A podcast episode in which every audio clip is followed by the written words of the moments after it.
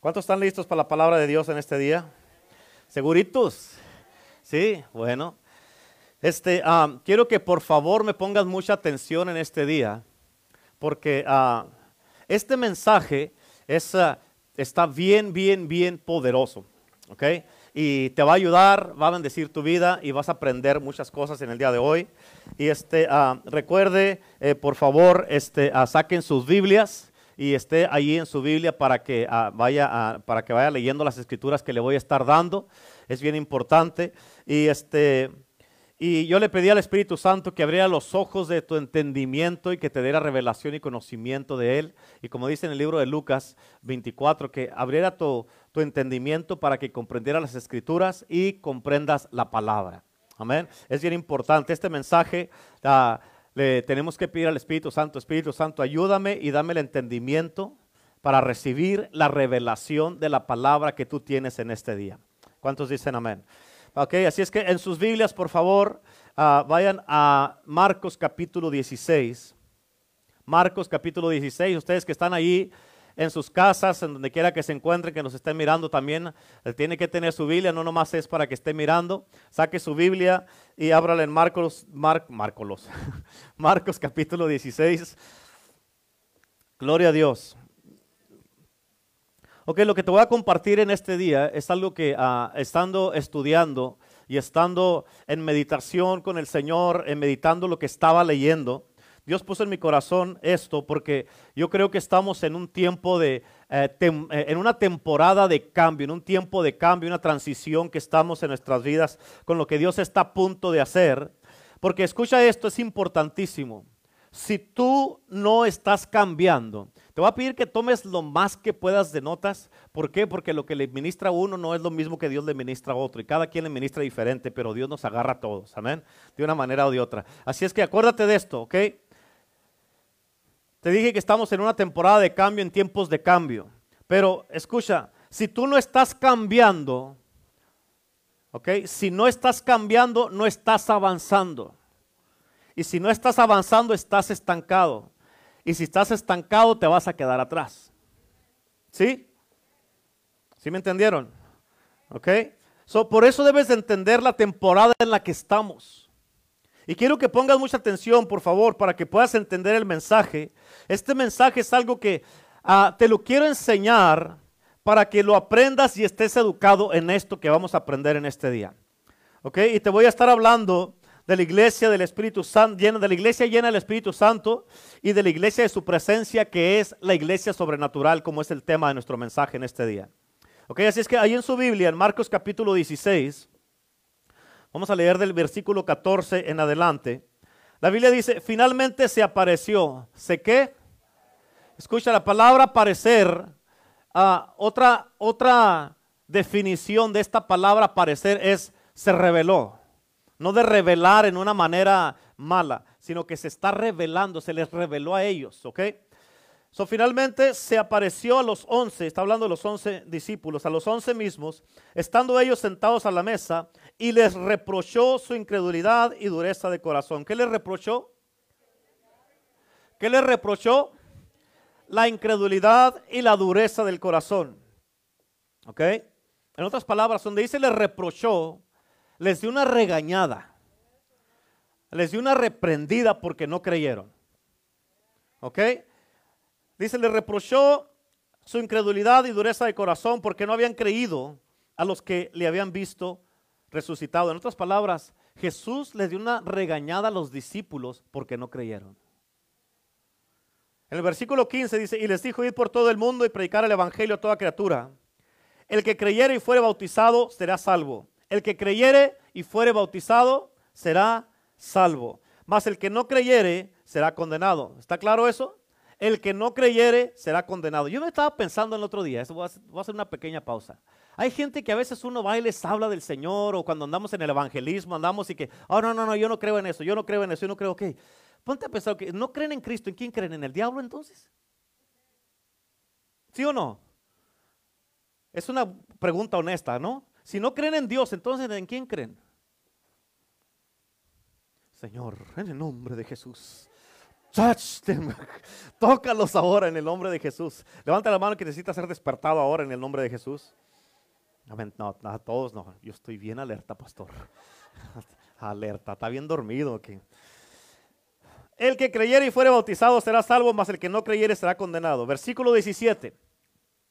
Y estas señales seguirán a los que creen. ¿A quién van a seguir las señales? ¿Estas qué? ¿Estas qué? Estas señales seguirán a quién? ¿A quién van a seguir? A los que creen. ¿Cuáles señales, pastor? Ok, sigamos leyendo. Estas son las señales. En mi nombre echarán fuera demonios, hablarán nuevas lenguas, tomarán en las manos serpientes. si, si bebieren cosa mortífera, no les hará daño. Sobre los enfermos pondrán las manos y sanarán. Esas señales te deben de seguir si tú crees. ¿Sí? En el versículo 19 dice, el Señor después les habló, que después que les habló fue recibido arriba en el cielo y se sentó a la diestra de Dios. Y ellos saliendo predicaron en todas partes, ayudándoles el Señor, confirmando la palabra con las señales que la seguían. ¿Cuáles señales? Lo que leímos en el versículo 17 y 18.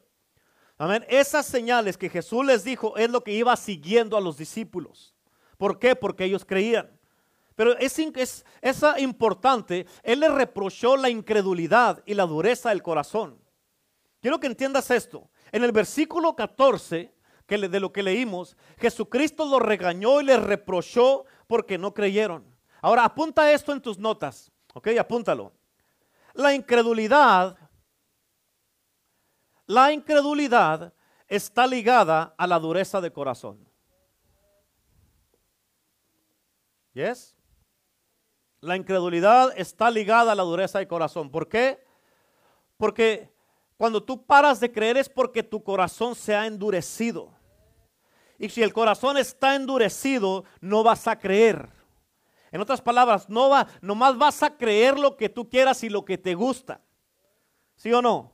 Porque cuando hay algo que ya no te gusta, ya paras de creer y como ya y cierras ya tu corazón. ¿Sí? Y no me voy a meter de lleno a esto, a esto que te, que te acabo de decir de la incredulidad de lo de estas corazones hasta el otro domingo, pero este, nomás para que sepas eso. ¿Ok? Es importantísimo. ¿Ok? Y hoy día vamos a mirar dos cosas en este día. Vamos a mirar el propósito de la iglesia y el nacimiento de la iglesia, que es la iglesia sobrenatural. Pero la Biblia dice que después que Jesús murió y fue resucitado, dice que Él se les apareció a sus discípulos en lo que leímos. Pero ellos batallaron en creer.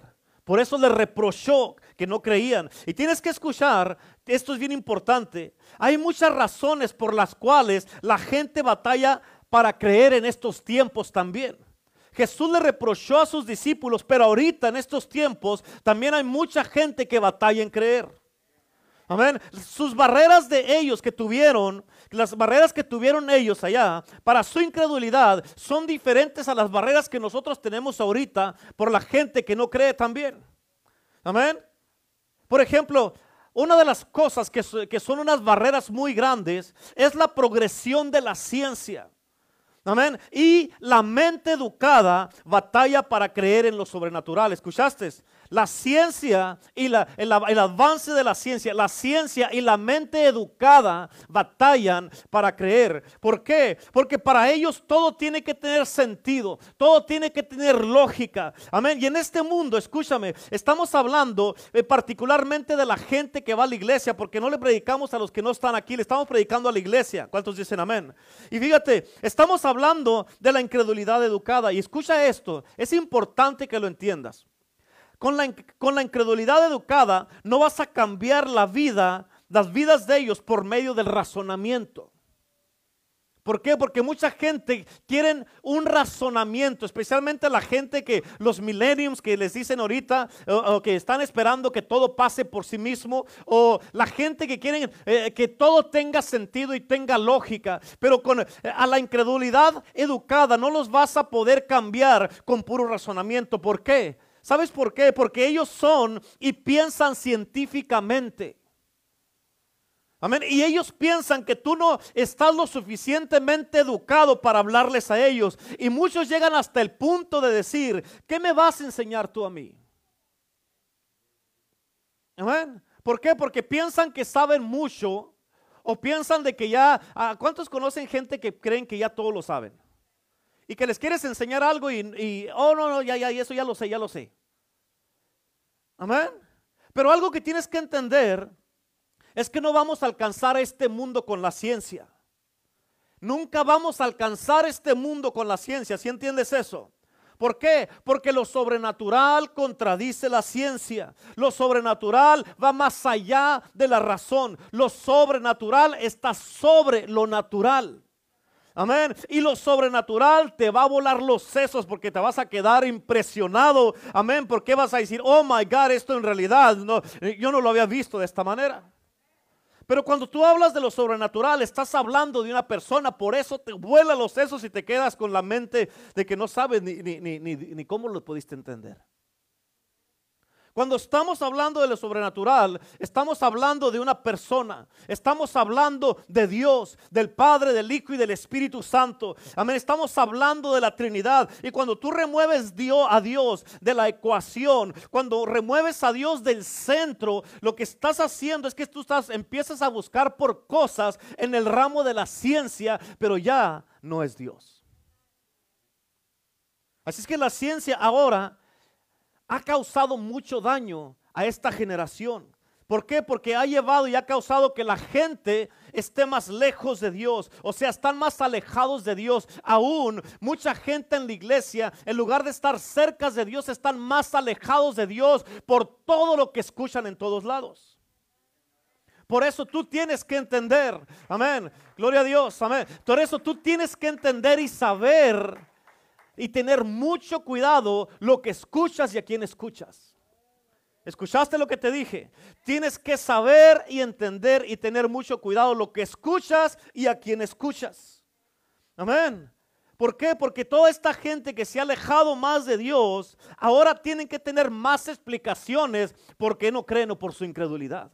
Tienes uno que explicarles un montón de cosas para convencerlos, pero escucha, no los vamos a convencer si no creen lo que Dios esté haciendo, las manifestaciones que Dios está haciendo, con eso tiene que ser suficiente para que la gente crea o no crea. En aquello, fíjate, tienes que entender esto. En aquel entonces, ellos, hablando de los discípulos, cuando Jesús les reprochó, ellos antes habían estado con Jesús por tres años, ellos miraron a Jesús hacer milagros. Ellos fueron testigos de los milagros de Jesús. Él les dijo que iba a morir y que iba a resucitar, pero ellos batallaron en creer a pesar que habían visto los milagros de Cristo. Así es que tomando esta historia donde la Biblia dice que Él se les apareció a ellos, ahí en, en nuestro texto, otra palabra para la palabra aparecer es revelación. Y eso es algo que la iglesia necesita en estos tiempos, revelación. Amén. ¿Por qué? Porque por eso la gente batallan para creer. ¿Por qué? Porque no tienen revelación. Cuando algo te es revelado, ese le quita el velo a algo y tú puedes mirar lo que no mirabas antes. Pero se necesita una revelación. ¿Cuántos dicen amén? ¿Por qué? Porque la revelación es sobrenatural. La revelación te causa mirar en el mundo invisible. La revelación te causa mirar lo que no se ve en el mundo natural. La revelación te causa que tengas un entendimiento de la mente de Dios y no cuestiones más a Dios. ¿Cuántos dicen amén? Escúchame claramente, donde no hay revelación, no hay vida en lo que alguien está predicando. Amén. Por eso yo le he dicho mucho a los pastores que están con nosotros en iglesia del Evangelio, de las iglesias que tenemos. Les he dicho, escucha, que el ministerio no es una carrera, el ministerio es un llamado. Amén. Tú puedes cambiar de carrera, pero no puedes cambiar tu llamado. Y si tú tienes una revelación de Dios acerca de esto, eso significa que tú vas a entender que has sido apartado y marcado por parte de Dios para un uso específico, para ser obediente y servirle a Dios con todo tu corazón. Amén. Así es que la palabra nos dice aquí que Él se les apareció a ellos.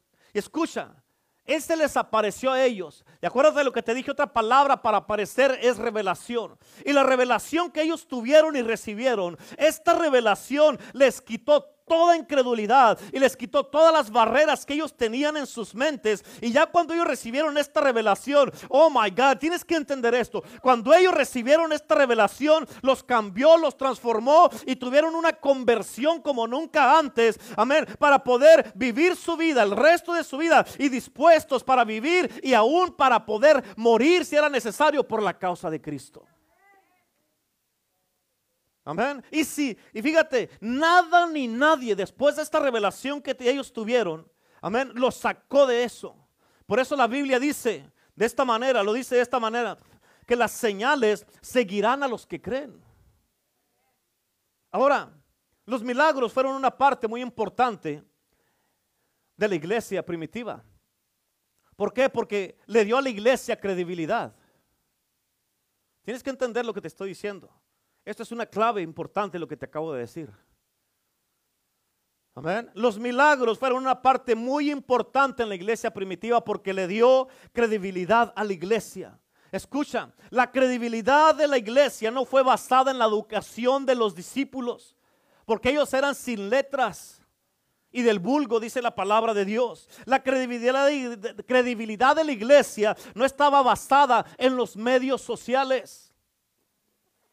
Amén. ¿Por qué? Porque escucha, tienes que entender los tiempos que estamos ahorita. En los medios sociales cualquiera puede poner un puede tener un montón de, de seguidores ahorita. En los medios sociales tú puedes poner un montón de tonterías si quieres y publicar cosas que no tienen sentido y unas cosas que bien tontas y la gente que está buscando en creer algo te van a empezar a seguir aunque pongas puras tonterías en las redes sociales. Amén. Ahorita en estos tiempos, la mayoría de la gente o los predicadores piensan y creen que ellos son exitosos por el número de seguidores que tienen. Oh, todo se trata de quién te está siguiendo. Todo se trata de, oh, miren todo lo que estamos haciendo. Miren todas estas cosas. Oh, todo se trata de eso. Amén. Y eso los hace creerse más importantes, pero lo único que están haciendo es darse a conocer a sí mismos y haciéndose más famosos a sí mismos. En otras palabras, no se trata de Cristo, se trata de ellos. Y si llegan a perder sus seguidores, no hombre, se van a deprimir y van a sentirse que han fracasado. Escucha, tienes que entender esto. Cuando Cristo estuvo aquí en la tierra, que Él vino a este mundo, haz de cuenta que Él sacó su, su tablet, literalmente una tablet, una tableta de madera Amén. Y decía, you have 12 followers. Tiene 12 seguidores. Amén. 12 seguidores tenía Cristo. Amén. Y uno lo traicionó. Eso significa que no toda la gente te va a querer seguir. Amén. Cuando la iglesia nació, no había medios sociales. Los únicos medios que habían, ¿quieres saber cuáles eran los medios sociales que habían en aquel entonces? ¿Quieres saber?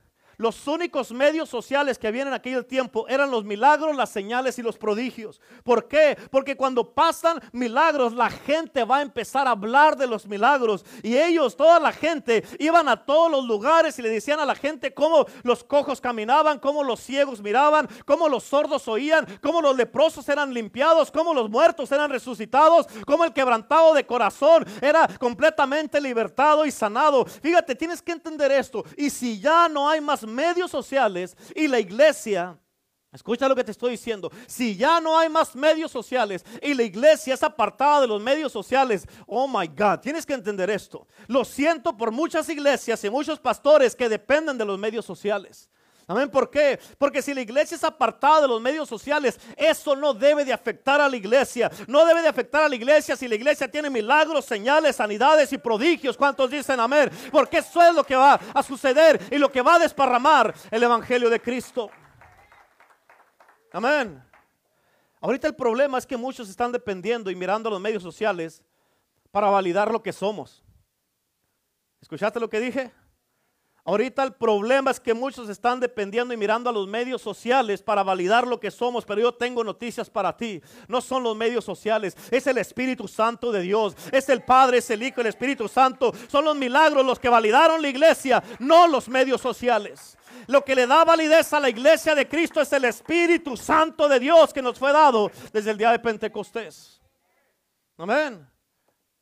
Y escúchame, Tienes que entender esto porque las cosas hechas por los hombres, todo eso de las redes sociales, están tambaleándose en este tiempo. Porque todavía no se sabe qué va a pasar exactamente con los medios sociales. Por eso Donald Trump está sacando, va a sacar sus propias ah, redes sociales para que ya no bloqueen a nadie. Amén. ¿Por qué? Porque están bloqueando un montón de gente. Si tú no estás de acuerdo con lo que ellos dicen, no eres parte de eso y te pueden cancelar tu cuenta y se acabó. Amén. Te la pueden cancelar. Ahora, en muchas iglesias es lo que está pasando. Por ejemplo, tal vez haya personas o algunos de ustedes que digan, ay, nomás somos una iglesia ahí, no somos tan, eh, tan significantes. Ok, si no somos tan significantes, ¿por qué cuando estaba todo esto de las elecciones y todo eso el año pasado, nos quitaron del Facebook y del YouTube un montón de predicaciones? ¿Por qué? Si no somos significantes. ¿quién se va a fijar en una iglesia en Indio, California? ¿Qué indio? ¿Dónde es eso? Amén. ¿Por qué el domingo pasado, cuando estábamos hablando de la sangre, de la resurrección de Jesucristo, y cuando pusimos el, video ah, de, Jesucristo que, pudimos, que pusimos el video, ¿por qué nos cortaron esa parte? Amén. ¿Por qué? Y con eso lo que está pasando es que muchos predicadores están modificando lo que hablan y sus predicaciones para ser aceptados y quedarse en los medios sociales porque dependen de los medios sociales, no del Espíritu Santo. Amén. Por eso tienes que entender que mucho de la iglesia en estos tiempos ahorita se ha basado solamente en puro entretenimiento, pero no hay poder de Dios. Yo tengo, te voy a decir algo, el entretenimiento no está supliendo las necesidades de la iglesia. El entretenimiento no causa que los sordos oigan. El entretenimiento no causa que los cojos caminen, que los enfermos sean sanados, ni que los perdidos sean salvados. No vas a salvar a nadie ni ayudar a nadie con puro entretenimiento. ¿Cuántos dicen amén? La iglesia primitiva no era nada sin milagros. De hecho, el cristianismo nació de un milagro. ¿Sí entiendes eso? La raíz original de la iglesia fue la resurrección de Jesucristo. La raíz original de la iglesia fue la resurrección de Jesucristo. Entonces, si la iglesia batalla para creer en los milagros, batallará para creer en la resurrección. Tú no puedes decir que crees en la resurrección y no creer en milagros, porque la resurrección es un milagro. ¿Sí? Ahora, ese pensamiento, toda la gente que batalla en creer en los milagrosos, en la resurrección de Cristo, solamente revela la inconsistencia de la gente. ¿Por qué? Porque la palabra de Dios dice que Jesús, que Dios, Él es el mismo ayer, hoy y por los siglos. Amén. ¿Qué significa esto? Amén, que Él no ha cambiado. Amén. Y si él fue, y si él fue sobrenatural entonces, él es sobrenatural ahora. Y yo tengo noticias para ti. Dios no ha cambiado. Dios no ha cambiado. Él sigue siendo el mismo. Si él hizo milagros en aquel entonces, él los va a hacer ahora. Y la iglesia tiene que regresar a sus raíces. Amén. Por eso tenemos que echar fuera el espíritu del entretenimiento de la iglesia. Todo lo que es entretenimiento hay que echarlo fuera porque no estamos aquí para entretener a nadie. Amén. Dios no nos llamó para dar entretenimiento. Estamos aquí para hablar y predicar el evangelio de Jesucristo, que es el poder de Dios. Amén. Para salvación a todo aquel que cree. ¿Cuántos dicen amén? No para entretener a nadie. Amén. Tenemos que regresar al Espíritu Santo. Tenemos que regresar al ayuno. Tenemos que regresar a la oración, a la palabra de Dios, a las raíces de cómo empezó la iglesia. Amén. Escucha, por eso ninguna otra religión en el mundo demanda prueba como lo demanda el cristianismo. El, Islam no requiere prueba porque no está basado en lo sobrenatural. El catolicismo, amén, los testigos de Jehová, los mormones, los budistas, nada de eso requiere prueba porque no están basados en lo sobrenatural.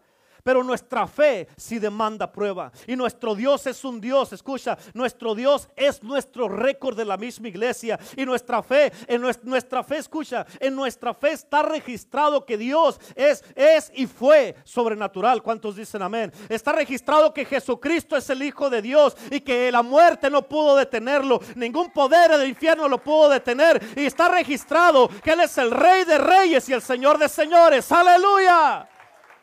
Amén. ¿Me están entendiendo? Así es que cuando la cristianidad reducida, escucha, cuando la cristianidad reducida a un, a un discurso muy elocuente o a palabras persuasivas de humana sabiduría, significa que hemos perdido algo. ¿Por qué? Porque Dios tiene que ser probado. O sea, tienes que probar, tienes que mostrar y manifestar a Dios. ¿Cuántos dicen amén? Escucha, ni siquiera podemos estar de acuerdo con Dios si no pruebas o manifiestas a Dios. Amén. ¿Por qué? Porque cuando tú remueves el Espíritu Santo ni siquiera vas a tener un nacimiento virginal. Amén. Si remueves al Espíritu Santo no va a haber milagros. Amén. Ni en la vida de Jesús. Escucha esto. Esto está súper poderoso y lo tienes que entender. Esto está súper poderoso. Ahora, si nosotros somos el cuerpo de Cristo, ¿cómo podemos nosotros ser lo opuesto de lo que Él era? Si Él es la cabeza, la cabeza y el cuerpo están combinados. Si nosotros somos el cuerpo de Cristo y Él era un hacedor de milagros, entonces la iglesia tiene que ser una iglesia hacedora de milagros. Y escucha, la iglesia es la progresión del cuerpo de Cristo. Y déjate doy un ejemplo que está súper poderoso. Amén. Fíjate, cuando, cuando Jesucristo murió, los judíos se inventaron una idea amén, para disputar y, para poder alegar y, y negar la resurrección de Jesucristo. Ellos dijeron que el cuerpo había sido robado porque ellos nunca lo encontraron. Y la razón que nunca encontraron el cuerpo de Cristo, amén, ¿quieres saber por qué? Porque Jesús cambió de cuerpo. ¿Eh? ¿Cambió de cuerpo, pastor? Sí, Jesús cambió de cuerpo. ¿Y cuál es ese cuerpo ahora? Tú y yo ahora somos el cuerpo de Cristo que ellos están buscando ahorita. Tú y yo somos la prueba que Cristo no está muerto. Tú y yo somos la prueba que Él está vivo y está lleno de poder. Tú y yo somos la prueba que Jesucristo está vivo todavía y Él no está muerto. Él ha resucitado. ¿Cuántos dicen amén? Dale un fuerte aplauso a Cristo. Amén.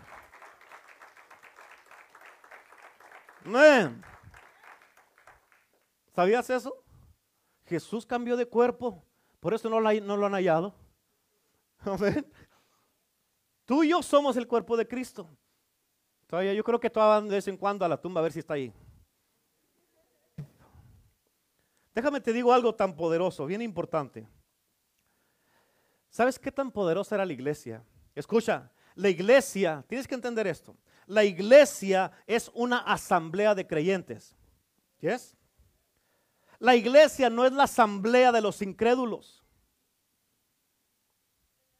Así que si tú estás en una casa, si tú estás en un edificio que tú llamas iglesia, y si el pastor no cree en milagros y la gente no cree en milagros, tú estás en una reunión, pero tú no puedes decir que tú eres la iglesia.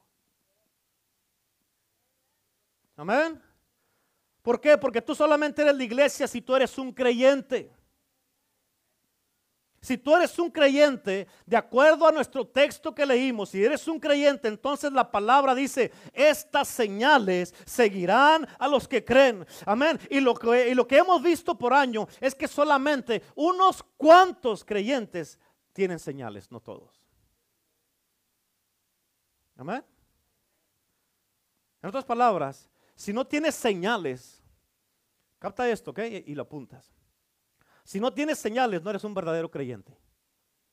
Digan todos, uff.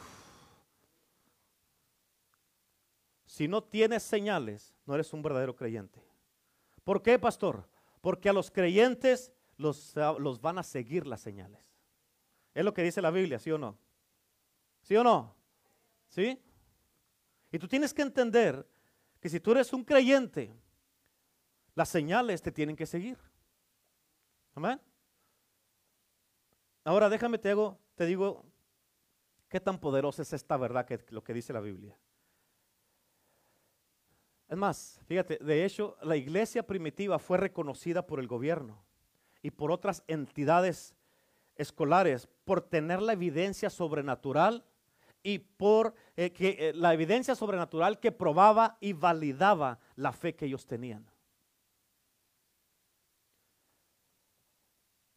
En lo que yo he estudiado, ¿sabías tú que Roma tenía los récords de los milagros que ellos hacían? En otras palabras, ellos, tienes que entender esta parte. Ellos sabían que había algo diferente sobre esta gente.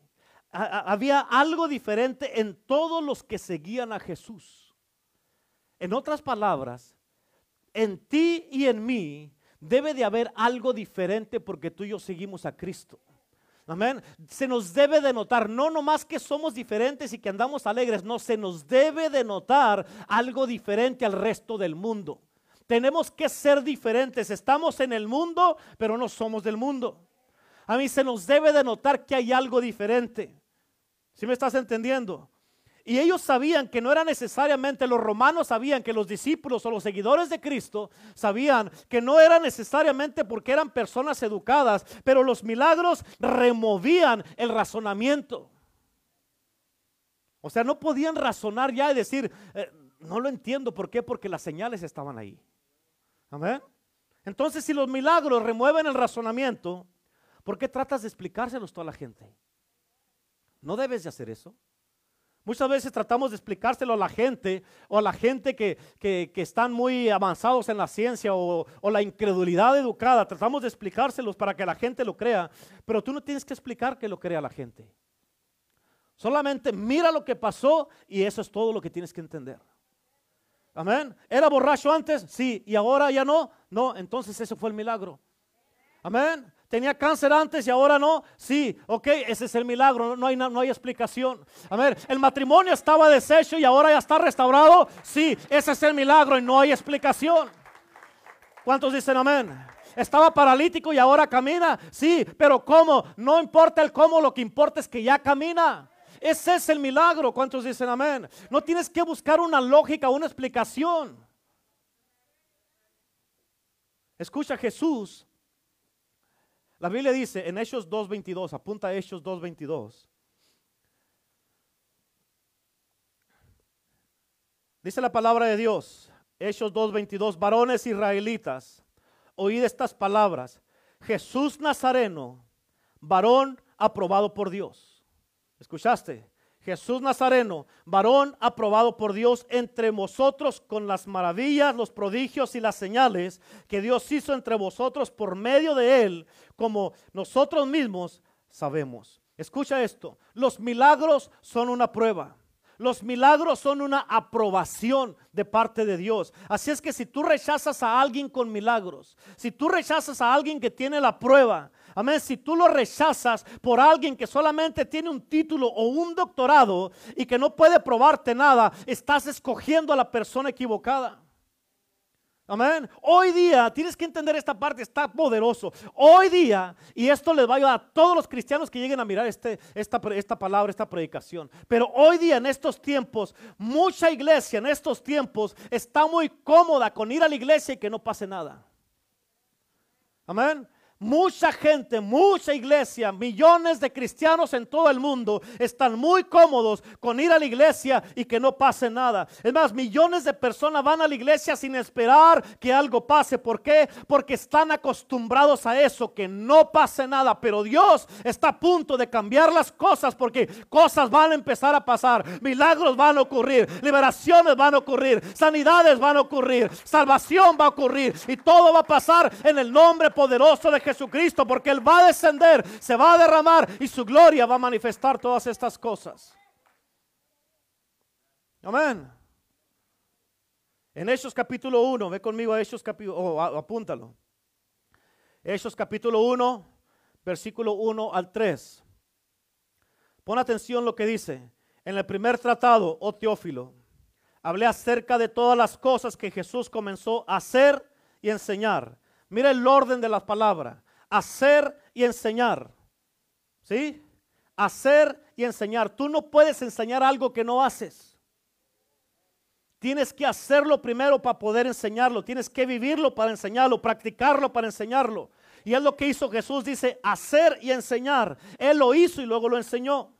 Y en el versículo 2 dice, hasta el día que fue recibido arriba, después de haber dado mandamientos por el Espíritu Santo a los apóstoles que había escogido. Versículo 3, a quienes también después de haber padecido, Aquí donde dice después de haber padecido, esto es después que lo arrestaron, después que lo golpearon, después que lo echaron a la cárcel, después que le jalaron la barba, después que lo golpearon, le pusieron la corona, lo crucificaron, murió y resucitó. Después de haber padecido, escucha lo que dice, se presentó vivo con muchas pruebas indubitables. En otras palabras, Jesucristo vino con las pruebas. Y tú y yo necesitamos tener las pruebas, las señales que nos sigan para poder representar bien a nuestro Padre Celestial, para poder representar bien a un Cristo vivo. Amén. Tenemos que tener las pruebas de lo que hablamos. Amén. Dice, apareciéndoseles durante 40 días, hablándoles acerca del reino de Dios. En otras palabras, Jesucristo, después que resucitó, estuvo con los discípulos 40 días hablando del reino. Por eso el reino de Dios es importante. Por eso dice la palabra, donde, eh, eh, cuando Jesús los enseñó a orar el Padre nuestro, donde dice, venga tu reino, hágase tu voluntad en la tierra como en el cielo. Que el reino de Dios venga y descienda, Señor, y que invada el reino de Dios esta tierra, para que se haga tu voluntad aquí en la tierra como en el cielo. ¿Cuántos dicen amén? Y escucha cuidadosamente. Bueno, en Hechos también, en Hechos 1.8, la Biblia dice, recibiréis poder cuando haya venido sobre vosotros el Espíritu Santo y me seréis testigos. Amén. No puedes tener el poder sin el Espíritu Santo. El poder es el fruto de tener el Espíritu Santo. Tienes que recibir primero el Espíritu Santo para tener poder. Poder sin el Espíritu Santo, amén, es un poder ilegal como lo tiene Satanás ahorita. Amén. Ahora escucha cuidadosamente. El pecado más común que se comete en las iglesias es la blasfemia. Es el hablar en contra del movimiento del Espíritu Santo. Es hablar en contra de la obra del Espíritu Santo. Amén. Y una iglesia sin el Espíritu Santo no es nada más que un club social y una casa de entretenimiento. Ahora, el Espíritu Santo. ¿Quién es el Espíritu Santo? Él es la tercera persona de la Trinidad. Él es el comandante ejecutivo del movimiento de Dios. Él es el aliento de Dios. Y Él también es conocido como la mano de Dios. ¿Cuántos dicen amén? Él es el que está aquí con nosotros en la tierra ahorita en estos tiempos. Y cuando tú tienes el Espíritu Santo de Dios en tu vida, tú tienes el comandante ejecutivo del movimiento de Dios en ti. Tienes el aliento de Dios en ti. Y tú te conviertes en la mano de Dios en este mundo con el Espíritu Santo. Sin el Espíritu Santo presente en nosotros, solamente tenemos, tendremos una reunión, pero no vamos a poder tener una actividad para poder probar que lo que estamos haciendo es verdaderamente de Dios o que estamos en una iglesia. Amén. Y te estoy hablando de cualquier iglesia en el mundo. Ahorita estamos viviendo en unos tiempos donde la iglesia tiene que tener un regreso. ¿Un regreso, pastor? Sí, un regreso. Pero la Biblia dice que para atrás y para agarrar impulso, no dice la Biblia eso. Ese es un dicho. Amén. Tenemos que tener un regreso. ¿A qué? Apunta esto, tres cosas. La iglesia tiene que tener un regreso. ¿A qué? Número uno, a la persona de Jesús. Amén. La iglesia tiene que tener un regreso, número uno, a la persona de Jesús. Número dos, al movimiento del Espíritu Santo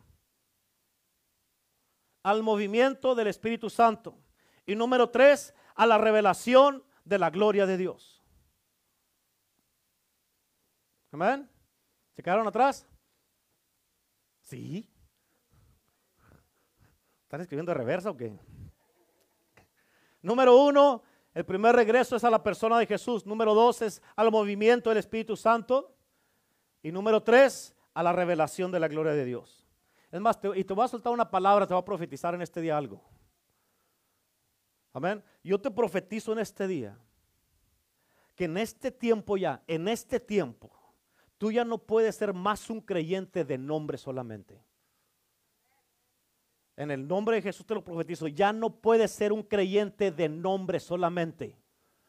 ¿Escuchaste lo que te dije? No puedes ser más un creyente de nombre solamente. Tienes que ser ya un verdadero creyente. Amén. Tiene que haber una prueba en ti que eres un verdadero creyente. En otras palabras, ¿cuáles son las señales que te están siguiendo?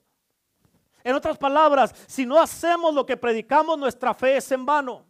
En otras palabras, si no hacemos las obras del Padre, no tienen por qué creernos. ¿Cuántos dicen amén? Hay muchas cosas que Dios va a hacer a través de ti porque tú eres su cuerpo. Y déjame te digo otra cosa que Dios está haciendo. Mucha gente hablaba de esto, pero no permitían que pasara. Y si tú vas y miras la historia de la iglesia, desde cuando empezó, digamos desde Mateo para adelante o miras de Hechos para adelante, ah, había ciertos movimientos que vinieron a través de los hombres. ¿Escuchaste lo que dije? Había ciertos movimientos que vinieron a través de los hombres, pero cuando ese hombre moría, el movimiento paraba, se moría y terminaba y se quedaba ya. Paraba de existir. ¿Cuál es el punto, pastor? El punto es, escúchalo, escúchalo, ¿ok? El punto es que si tú no agarras el espíritu del movimiento, no va a poder continuar. Amén. Tienes que agarrar el espíritu del movimiento para que pueda continuar. ¿Por qué? Porque no estamos en el tiempo de una persona individual, estamos en el tiempo de una iglesia corporal, de un movimiento corporal. Te, lo voy a poner en esta manera. Digamos que la pastora es el movimiento. Amén. Y si nosotros, si tú y yo no agarramos el espíritu del movimiento, si ella se muere, el movimiento va a morir. ¿Sí? Ahora, si tú y yo agarramos el espíritu del movimiento, de lo que Dios está haciendo, amén, si una persona falla, si yo ya no estoy aquí, si yo me muero y me voy con el Señor, el movimiento va a continuar. ¿Por qué? Porque agarramos el espíritu del movimiento y no nomás se trata de una persona, se trata de un movimiento de Dios que incluye el cuerpo de Cristo. ¿Cuántos dicen amén? Amén. Por eso es importante que tú agarres el espíritu del movimiento para que continúe. En otras palabras, tienes que agarrar el espíritu del movimiento del Espíritu de Dios para que continúe. ¿Entiendes eso? ¿Ah? ¿Sí o no?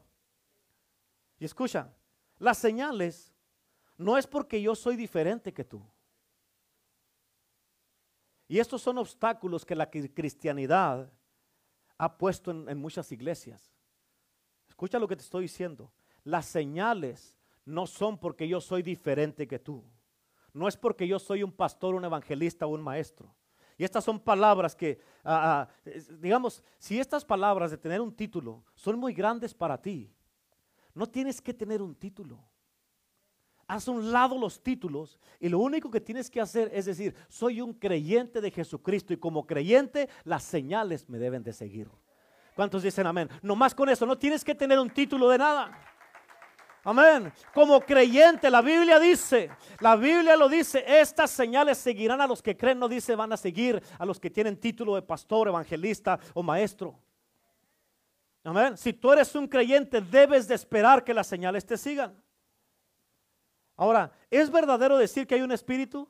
¿Yes? ¿Sí o no? ¿Es verdadero decir que hay una unción? Mucha gente dice que hay diferentes unciones. Yo no sé si hay muchas unciones o no. Yo sé que hay una unción. Amén. Y tú tienes la misma unción que yo tengo. Tenemos, sí podemos tener diferente función en la unción que Dios nos, da, nos da. Amén. Como una mano tiene una diferente función en un cuerpo que una pierna. ¿Sí? Pero es el mismo espíritu haciendo lo mismo o el mismo movimiento, pero en diferente manera. ¿Sí? Y escucha claramente. Ahora, te voy a decir esto. ¿Te acuerdas que te dije hace ratito que a... ¿Qué te dije? ¿Te acuerdas que te dije que, que la gente está muy acostumbrada ahorita en estos tiempos a ir a la iglesia y que no pase nada? Ahora, ¿sabes tú por cuál es, cuál es la razón que, hablando de Estados Unidos, ¿sabes tú cuál es la razón por la cual en Estados Unidos, en América, es fácil predicar? ¿Sabes por qué? Porque no tiene que pasar nada. ¿Y eso qué quiere decir, pastor? O sea, tú puedes hablar lo que quieras sin que pase nada. Amén. Con que si tú, si tú sabes hablar y quieres predicar, con eso puedes predicar. No tienes que preocuparte de nada. Pero una persona que conoce a Dios, una persona que conoce el Espíritu Santo, que conoce y que está empapado de este Dios milagroso, no, nunca va a estar contento, contenta con dar una palabra y no mirar que pase algo. Amén. Tú vas a decir, yo no, esto no puede ser. Oré y no se sanó. No, no, no me voy a quedar contento. Pues algo ha de traer, algo de traer. No, no, no, no. No, amén. No puede ser eso. es que tal vez está en pecado. No todos los que Jesucristo, por todos los que oró eran pecadores. Amén. Por eso, no, ahorita aquí en América es bien fácil, toda cualquiera, cualquiera, hombre, mujer o joven, lo que sea, puede predicar y no tiene que preocuparse si algo va a pasar. Por eso es bien fácil para la gente. Se le ha puesto bien fácil a, para que cualquiera pueda predicar. Cualquiera se puede poner un traje o ponerse una corbata. Amén. ¿Y para qué? Para que te hagan solamente cosquillas en los oídos con palabras bonitas pero sin poder. Oh, y ahí anda la gente toda emocionada con pura palabrería elocuente, con puras palabras persuasivas de humana sabiduría, con pura motivación, con puro positivismo, pura prosperidad, pero sin el poder de Dios, sin el Espíritu Santo y ninguna prueba, amén, ninguna prueba, nada, no pueden probar nada de lo que están hablando porque no tienen una base en lo que están hablando. Pero la Biblia dice, regresando a nuestro texto, la Biblia dice, estas señales seguirán a los que creen. Y si tú eres un creyente, yo te digo que estas señales se tienen que acelerar en tu vida y tienen que manifestarse en tu vida y te tienen que empezar a seguir. Tú debes de, em, esperar ah, que estas señales te sigan. Si no te están siguiendo, escucha, esto es bien importante. Si las señales no te están siguiendo, entonces tú empiezas a seguir las señales hasta que te conozcan y te empiecen a seguir. ¿Cómo le hago, pastor? Mira a una persona cómo predica, mira a una persona cómo hace milagros, cómo Dios lo usa empieza a pegarte, empieza a pegarte, empieza alguien que te está enseñando cómo hacerlo, empieza a pegarte y luego tú vas a empezar a saber cómo empezar a fluir, cómo empezar a fluir para que las señales te puedan empezar a seguir a ti también y tú demuestres el poder de Cristo Jesús en tu casa, tu matrimonio, en tus hijos, en, en el ministerio, en tu trabajo, donde quiera que vayas. ¿Por qué? Porque estas señales, ¿cuáles señales? Versículo 17 18 de nuestro texto. Estas señales te van a seguir. En mi nombre serán fuera demonios.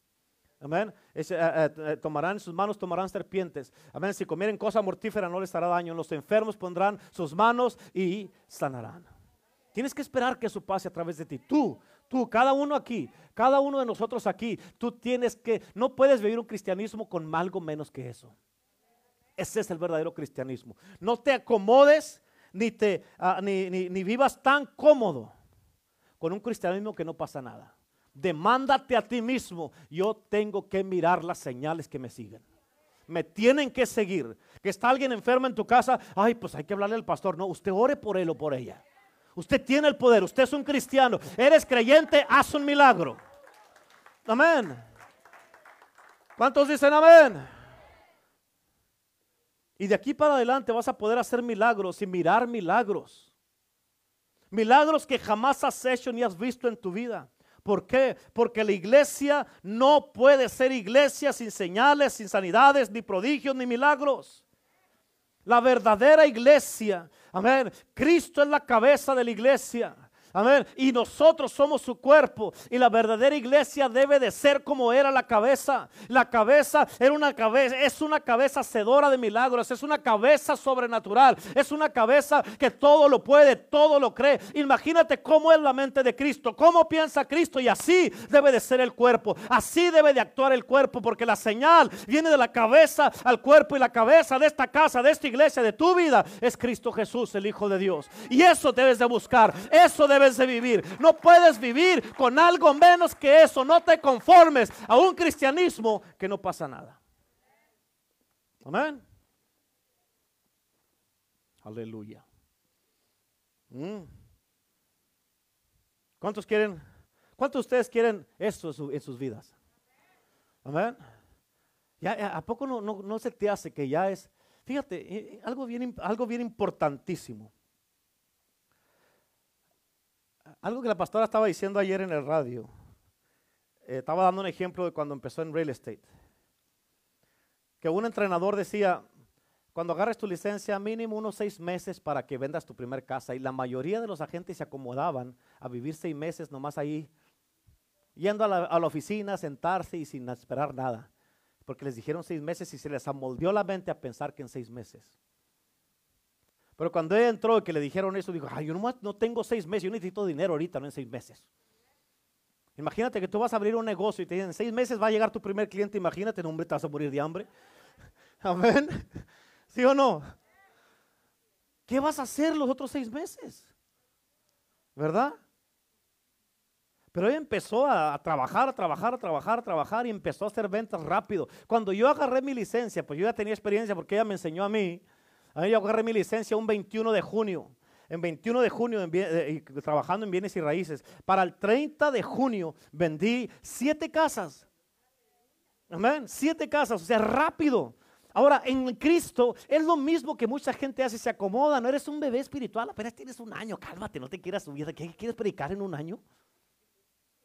No, como en el mundo a todo le entramos como si nada.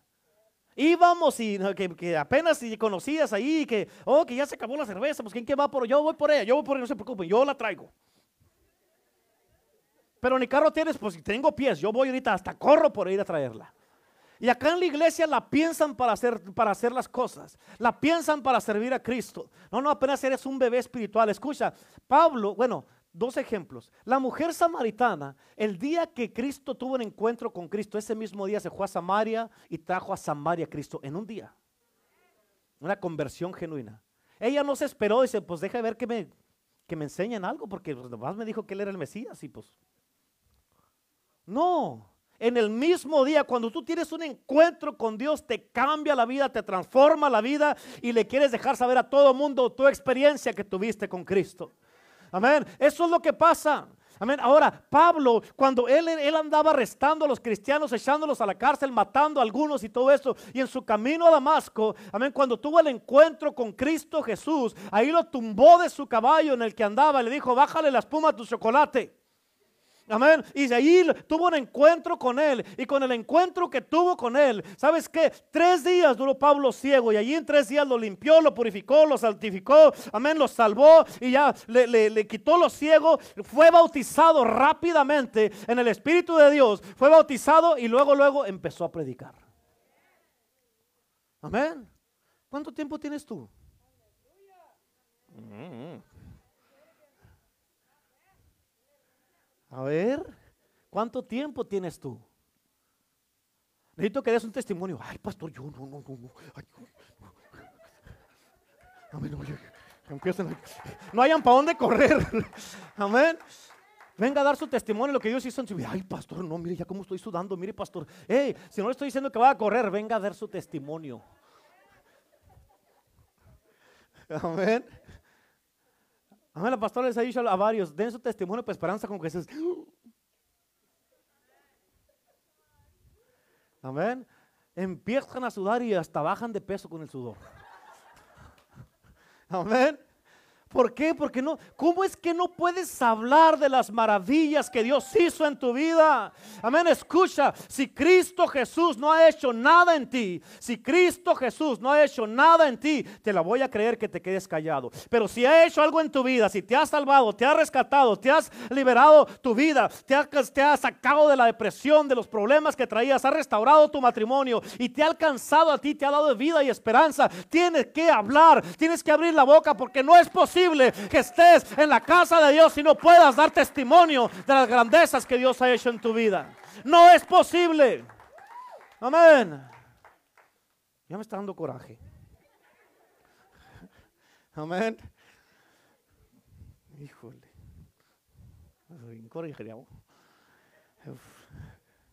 Amén. Habla contigo. Ay, a ver, el miércoles nadie dijo boquita de ángel porque no estaba el hermano Manuel, porque no les convenía, ¿verdad? Ya dijo el hermano Manuel, ahora sí.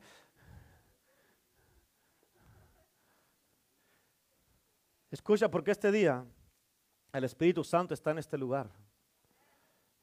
Y la unción de su presencia está aquí para llenarte, para que tú puedas cumplir el propósito que Él quiere hacer a través de tu vida. Amén. Él está ansioso para que todo lo que pase a través de ti y de mí sea un testimonio del poder de Jesucristo. Un testimonio vivo.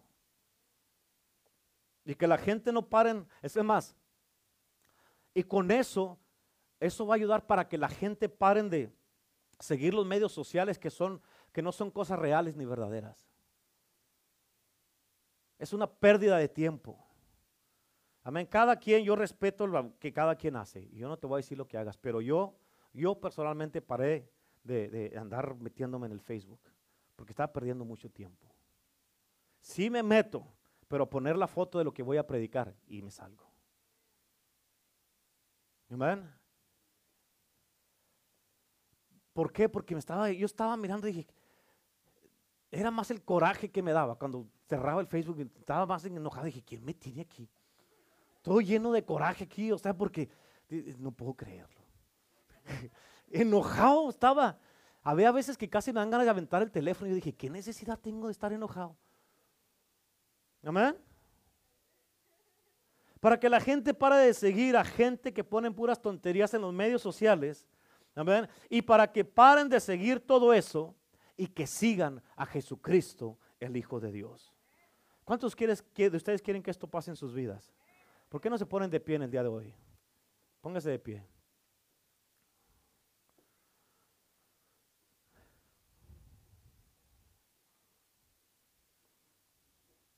Escuchen, el día de hoy, antes de continuar, tienes que entender esto. Escucha, con esta palabra, la unción del Espíritu Santo está aquí en este día. Y te voy a pedir que pongas tu mano ahí en tu estómago. Pon tu mano, vamos. Pon tu mano ahí en tu estómago. Porque Cristo Jesús en este día va a darte un depósito en tu interior, en tu hombre interior. Y de hoy en adelante, como dice la palabra, de tu interior correrán ríos de agua viva.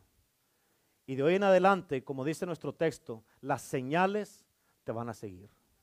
Las señales te van a empezar a seguir de hoy en adelante. ¿Cuántos dicen amén? ¿Cuáles señales, pastor?